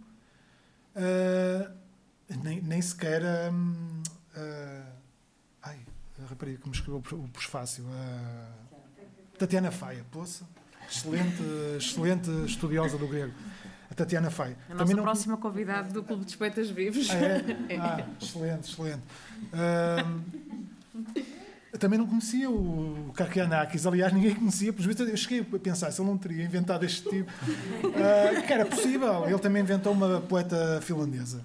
Ahm, Ele inventou uma poeta finlandesa. Sim, esta poeta que está aqui é Ah, inventada. claro, está bem, está bem, está bem. Ok. Ahm, e foi o Zé Luís, o Zé Luís Costa que me, pá, ele descobriu o livro, realmente é esse livro que está aí, existem esses poemas, ah, existem montes, essa, essa antologia é muito extensa, tem muitos poemas, e os poemas estão lá, são muito engraçados, são, são giros. Eu, se calhar, antes de abrir para, para algumas perguntas, até porque estamos a- quase a chegar ao fim, gostava só, não queria deixar de partilhar pelo menos um poema do Cavafis, acho que é é justo e, e importante desta, destes 145 poemas que saíram na editora, na Flop, de que já aqui falámos. Uma noite. Era pobre e sórdida a alcova, escondida por cima da equívoca taberna. Da janela via-se a ruela suja e estreita. Debaixo subiam as vozes de uns operários que, jogando às cartas, matavam o tempo. E ali, numa cama mísera e vulgar, possuía o corpo do amor. Possuía os lábios sensuais e rosados de embriaguez. Rosados de tanta embriaguez, que mesmo agora, quando escrevo, passados tantos anos, sozinho em casa, volto a embriagar-me. Eu acho que este é um dos. Eu, pronto, eu sou grande fã, já agora sou uma fã louca desta, deste livro, do Cavafos, do Manuel Rezende, enfim, tua, pronto, por aí fora. Mas este, este poema, acho que, sendo muito curto, é um poema que é um bocado como tu dizes aquele da Regina, não é? É um poema que, que diz bem do poeta e também do tradutor, parece-me a mim, não é? Sim, sim, absolutamente de acordo, sim. Caros amigos, uh, perguntas, uh, uh, intervenções, este, este momento é sempre um momento importante no clube que, que deve manter-se. Às vezes não temos perguntas, outras vezes temos muitas, mas abro aqui espaço para o que queiram dizer. Se não quiserem dizer nada, continuaremos uh, até a noite. Estou a brincar. Até a noite se impor, não. Não podemos, mas gostávamos. Se ninguém quiser perguntar nada, eu posso ler então um poema do, Acho muito bem. do Manuel Rezende. E este, este, este livro não, foi, não fui eu que editei, mas ajudei a, a organizá-lo. Uh, então, é um poema relativamente longo. Vou tentar. Claro que eu não tenho o brilho a ler como os meus companheiros de mesa, mas. Vou tentar colocar a voz também. Na Provença, à procura da orelha de Van Gogh. Na Provença, à procura da orelha de Van Gogh. Essa orelha que nem o amor criterioso da honrada família conseguiu preservar do esquecimento. Pobre orelha que mais ninguém ligou e que está, se calhar, esperando o seu dono que não volta. Nessa Provença é que eu estou. A verdade é que nem eu a encontrei, mas também, como os outros, não perdi muito tempo a procurá-la. Salvem-se os quadros, vendam-se os quadros, guardados pela criteriosa família, e até por descuidados provençais. É o essencial. A orelha que se lixe. Não se pintam quadros com orelhas. As orelhas são para os músicos, e mesmo esses, às vezes, já só tocam música interior. Vicente, meu velho, em verdade te digo que por aqui as plantas andam a tentar imitar-te. E tantos anos depois ainda não conseguiram. Elas bem se torcem, elas bem chamam o sol, que todo se estremece. Elas bem se encostam ao céu, elas bem se verde, elas bem se azul, elas bem-se amarelo. Eu sei, eu sei, Vicente, muito te custou. Até, talvez até o amor do teu irmão. Um desses amores de que a gente não consegue livrar-se. E as mulheres, Vicente? Tão muros. E o amor? Esse amor de que a gente não consegue livrar-se. Mas que queres? Ficou a tua obra. És famoso. E os teus quadros atingiram verdadeiras cotações. Sofreste? Pois sofreste. Quem não sofre? Também o Miguel Ângelo apanhou aquele jeito nas costas. E quantos poetas não têm agora tendinites no pulso? Aguentasses, rapaz, aguentasses. O mundo não está para os líricos. E desde já te digo, escusas de mandar mais orelhas. Este é, é é um, não é o melhor poema do Manuel Rezende, mas é um dos poemas mais bonitos do gajo. Eu gosto muito deste poema. É um poema maravilhoso. E pegando no, no Manuel Rezende, e estamos quase a terminar, mas gostava ainda de fazer duas perguntinhas. Hum, uma, hum, em conversa com o Manuel, hum, na altura o Manuel ia fazer o Clube dos Poetas Vivos e foi assim que nós nos conhecemos e depois ficámos, enfim, acho que posso dizer amigos sem estar a, a exagerar. Eu gostava muito de ti. Sim. Ele disse-me que gostou muito dessa sessão e ficou mesmo. E depois a Piocha, que é a mulher dele, também ficou muito amiga. Sim. E eu gostava muito do Manel. Ai, desculpem que horror. Oh, meu Deus, não acredito. É difícil, Ah, é difícil. Bom, enfim, o Manel era um homem muito especial. E hum, num telefonema que faço ao Manel, antes do, do Manel ir ao clube, e, e o- e o Rui, que conhecia muito bem o Manel, e a Mar- Margarida, conhecia o Manel, enfim, era um homem caloroso e, e com humor, muito engraçado. E, e ao telefone, eu assim um bocado a tentar preparar o- a sessão e assim. um bocado com pompa e circunstância, pergunto ao Manel, então, caro Manel, vamos fazer a sessão, não quero fazer muitas perguntas, mas gostava de saber sobre a poesia. O que é que o inquieta? Eh, se tem alguma coisa a dizer-me? E o Manel faz assim uma pausa e diz: Oh, minha querida, sobre a poesia, nada agora. Sobre a língua, sobre a língua há muito que me inquieta. E, esta, e isto era uma característica do Manel, eu acho que era muitas das vezes eu fazer-lhe perguntas e ele devolver-me perguntas que eu nunca tinha perguntado. E pegando nisto, ah, eu gostava de fazer uma, uma pergunta um bocado injusta e traiçoeira e difícil, mas que é: que perguntas é que tu te estás a fazer neste momento? Quais são as tuas perguntas? É uma pergunta tramada. Opa, é a grande pergunta. Eu só fui buscar o Manel eu acho texto. uh, é pá, é um gajo quase que entra aqui numa, no domínio da filosofia, não é? e das angústias existenciais. Pá, a grande pergunta é o que é que eu tenho feito, o que, é que, que, é que eu tenho feito da minha vida, não é? Se, se realmente é isto, se devia ser, ter sido outra coisa qualquer, mas eu acho que é a pergunta que toda a gente se coloca. Não... Em relação aos livros, é? as perguntas é onde é que estão os Kafkas dois tem que haver um Kafka que acho que abrir em qualquer lado neste momento. Quer dizer, isso. Onde é que está o pessoa do momento? Onde é que está. Pronto. Enquanto editor, essa é a grande questão. Os clássicos são os clássicos, existem, mais ou menos acessíveis, lá está. A ideia, a ideia dos, dos, livros que estão aqui é exatamente essa, de recuperar os grandes, os grandes autores e torná-los acessíveis. Agora, onde é que está o, o Kafka dos nossos dias? Onde é que está o Lawrence Stern dos nossos dias? Onde é que está o Camilo dos nossos dias? Sei lá. Pronto, é essa. Enquanto editor, não é? Escapei à pergunta assim.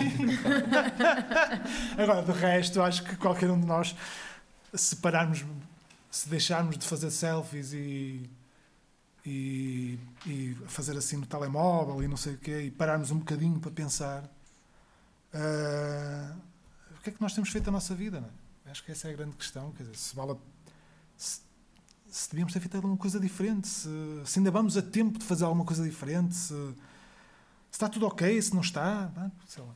Não, não sou muito diferente de, de toda a gente, quer dizer, toda a gente se coloca. Acho que é a grande questão. Não sei. Muito bem.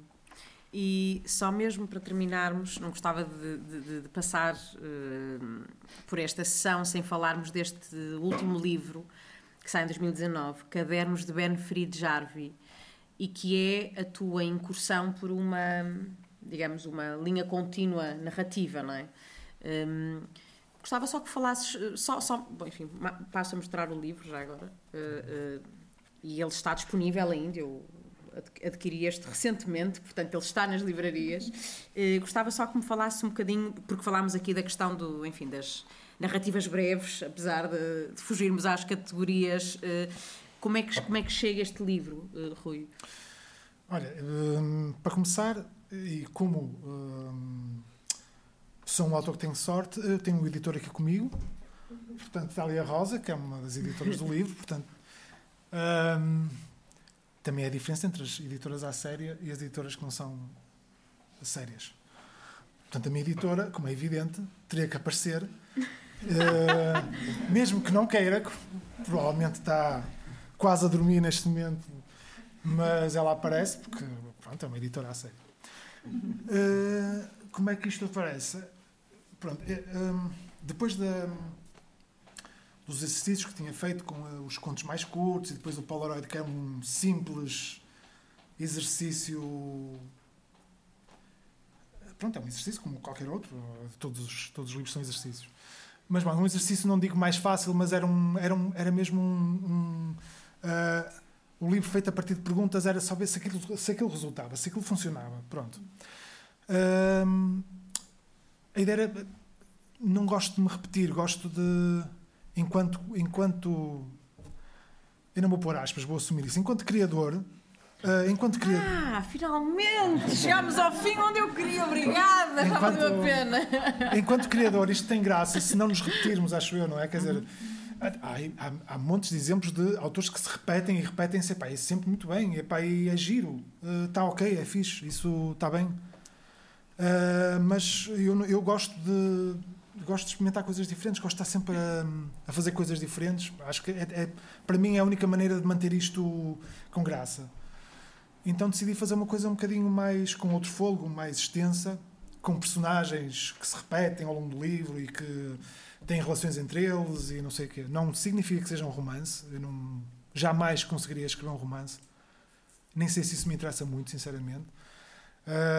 O romance está tão neste momento já está tão enrolado em saliva, não é? Tipo, romances por toda a parte, tudo, todos os livros têm que ser romances, tudo, tudo tem que. Então tentei, tentei. Isto demorou bastante tempo, atenção. Não, isto tudo não é de um dia para o outro, são coisas que demoram muito tempo a fazer. Uh, decidi uh, tentar outra coisa, uma coisa mais extensa. Eh, que estivesse ali próximo das fronteiras do romance, portanto, que, que, o leitor, de certa maneira, acreditasse que estava a ler um romance, sabendo que não estava a ler um romance. Uh, e eu uh, também entrando nessa espécie de ficção de que estava a escrever um romance, sabendo que não estava a escrever um romance. A ideia é mais ou menos essa. E o que resultou é isso. E é um, um, livro fantástico que uh, pedia só que aos meus queridos amigos que lêssemos só este início, esta uhum. introdução, que eu acho que também é reveladora desta, enfim, desta tua voz. Uh, esta agora esta palavra pomposa, mas não deixa de ser verdade. Uhum. Esta noite sonhei com um livro. Esta noite? Não, não esta noite. Há várias noites Há muitas noites, há muitas, muitas noites que sonho com um livro. O livro Furacão. O livro Vendaval. O livro Inundação. O livro Incêndio. O livro Guerra. O livro Explosão. Não o livro Traço a Explosão mas o livro A Explosão Colossal e Infinita. O livro Onda Gigante. O livro Tremor de Terra. O livro Lava. O livro Canibal. O livro Grito. O livro Sussurro. O livro Sopro. O livro Sufoco. O livro Punho Fechado. O livro Mão Aberta. O livro Faca Apontada ao Coração. O livro Contra Luz. O livro que está cheio de vozes. O livro que é a minha cabeça. O livro que é a minha carne. O livro que é nada. Com pausas para fumar cigarros, com certeza. O sonho é tão vívido que sou capaz de reconstituir o índice capítulo por capítulo. Índice do livro do sonho. 1. Um. A figueira estéril. 2. As chamas da madrugada. 3. O exílio. 4. Há alguma coisa dentro de mim. O que é? 5. A mão no fogo. 6. Os comedores de batatas. 7. O mistério em plena luz. 8. O homem da orelha cortada. 9. O campo de trigo dos corvos. Querido Rui, uh, já vamos, uh, enfim, com, com o tempo mesmo no limite. Uh, Queria-te agradecer por ter estado aqui. Eu que agradeço, muito obrigado. E não sei se queres terminar a dizer alguma coisa, se há alguma coisa queiras ainda dizer sobre. Não, gostava de ler mais um texto, mas já não. Então, por favor, lê. Ainda, ainda vamos a tempo. Claro, vamos a tempo. Se quiserem fazer alguma pergunta, eu não leio o texto e respondo se souber responder. Eu também não faria pergunta nenhuma, mas um gajo tão... Que pergunta é que sabe fazer aquele tipo? Ora, bom, 67. Então, esta é uma tradução também da Regina Guimarães para a coleção que eu coordeno. Este, está, este é um dos exemplos de autores que eu acho que devia, já devia estar uh, publicado em Portugal há muito tempo e não está. É o Charles Cros, um tipo francês com uma graça, uh, com uma, um tipo que fazia parte daquela geração do Chat Noir, portanto, do, uh, do, do, do, café em uhum. Paris, parisiense, aquela, aquela geração louca, onde apareceram o Rambo, o Verlaine, o, uh, o Alphonse Allais, o Charles Cros. O Charles Cros, aliás, deu abrigo ao, ao Rambo quando ele foi para, para Paris e se zangou com o Verlaine. Epá, é uma geração tipo. Lá está, são aquelas coisas que acontecem em determinados momentos que ninguém sabe explicar muito bem como, aparecem uma série de tipos que são. Uh, este Charles Croix ainda não estava traduzido para português, nem estava publicado em português. Tinha saído uma coisa na Bruá, uh, chamada. A Bruá é uma editora maravilhosa, se não conhecem, uh, pesquisem, que edita livros para crianças. Claro que livros para crianças é muito mais do que isso. um bom livro para crianças é, é a coisa mais difícil de fazer. E, e a Bruá tem bons livros para crianças que são livros para adultos crianças, não é? Como eu, por exemplo. Então eles tinham editado uma coisa muito pequenina chamada, que está aqui também, que é o Arenque Fumado, uh, que é um poemazinho, que também está aqui. Pronto, mas isto são os textos em prosa do, do Charles Crow. O Charles Crow inventou o stand-up comedy. Portanto, quando nós achamos que o stand-up comedy é uma cena... Bom, isto agora, uma pessoa liga à televisão e vê stand-up comedy. Uh, a stand-up comedy é uma coisa já muito antiga, uh, portanto, bem pelo menos do século XIX, tipos, atores que diziam textos humorísticos nos cabarés uh, e nos cafés. E o Charles era um tipo que vivia disso, escrevia para uh, humoristas, para dizerem textos engraçados em cafés. Então o livro tem uma série de, que ele chamava monólogos, tem uma série de textos engraçados para humoristas, para serem ditos por humoristas. este até é o menos stand-up comedian de todos, mas pronto. Outrora, há muito tempo, mas muito tempo não basta para vos dar uma ideia. Contudo, como dizer melhor, há muito, muito, muito tempo, mas muito, muito tempo. Então um dia, não, não havia dia, nem noite. Então uma vez, mas não havia. Havia sim, de outra maneira, como falar. Então meteu na cabeça não, não tinha cabeça. Teve a ideia, sim, é isso. Teve a ideia de fazer alguma coisa. Queria beber. Mas beber o quê? Não havia vermute, nem vinho da Madeira, nem branco, nem tinto, nem cerveja Dreher, nem cidra, nem água. Há que pensar que foi preciso inventar tudo isso. Ainda não tinha acontecido a marcha do progresso. Ai, o progresso! Não podendo beber, Quis comer. Mas comer o quê? Não havia sopa de azedas, nem rodovalho com alcaparras, nem assado, nem batatas, nem carne de vaca estufada, nem peras, nem queijo de roquefort, nem indigestão, nem lugares para se estar sozinho. Nós vivemos no progresso e julgamos que tudo isso existiu desde sempre. Então, não podendo beber nem comer, quis cantar. Cantar alegremente. Cantar, triste. Sim, mas cantar o quê? Nem canções, nem romanças, meu coração, flor em botão, nem coração, nem flor, nem agudíssimos lá, os males cantando espantai, nem ar para transportar a voz, nem violino, nem acordeão, nem órgão, nem piano, assim para ser acompanhado pela filha da porteira. Só que nem porteira. Ai, o progresso! Impossível cantar. Então vou dançar. Mas dançar o quê? Com quê?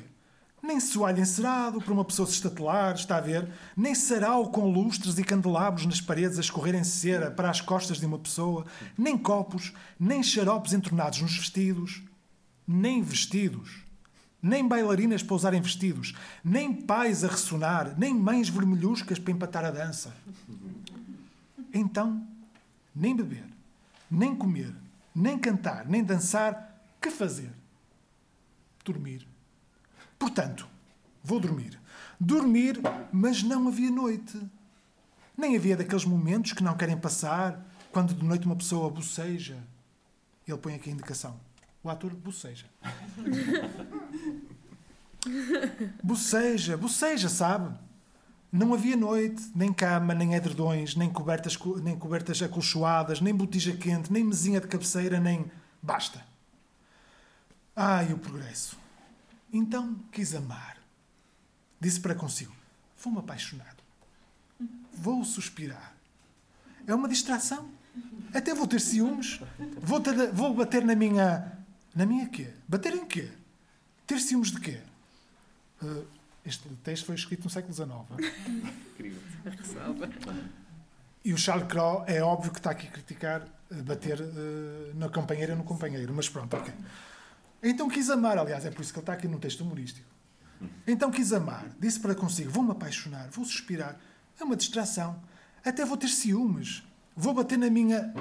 Na minha quê? Bater em quê? Ter ciúmes de quê? De quem? Apaixonar-me por quem? Suspirar por quê? Por uma morena? Não havia morenas. Por uma loira? Não havia loiras nem ruivas. Nem sequer havia cabelos. Tranças falsas. Pois não havia mulheres. Ainda não tinham sido inventadas as mulheres. Ai, o progresso. Morrer então.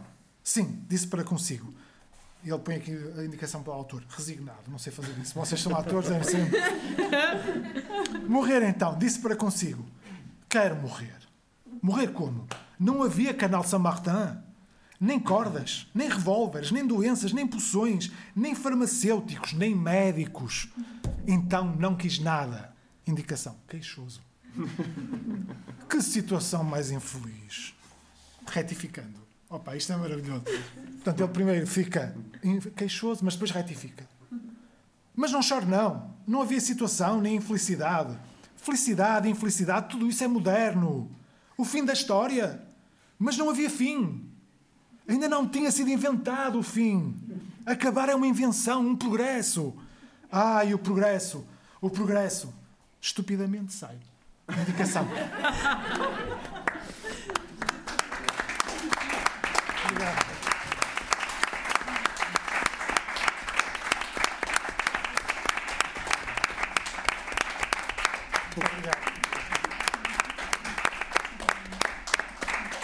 Obrigada, obrigada por terem estado aqui. Que fim, uh, Namus, uh, Rui Manuel Amaral.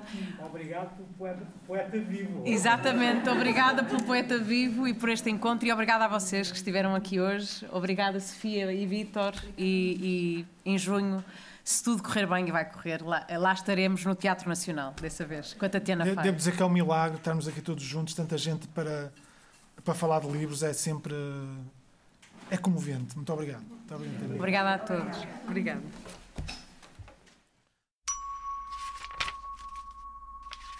Obrigado.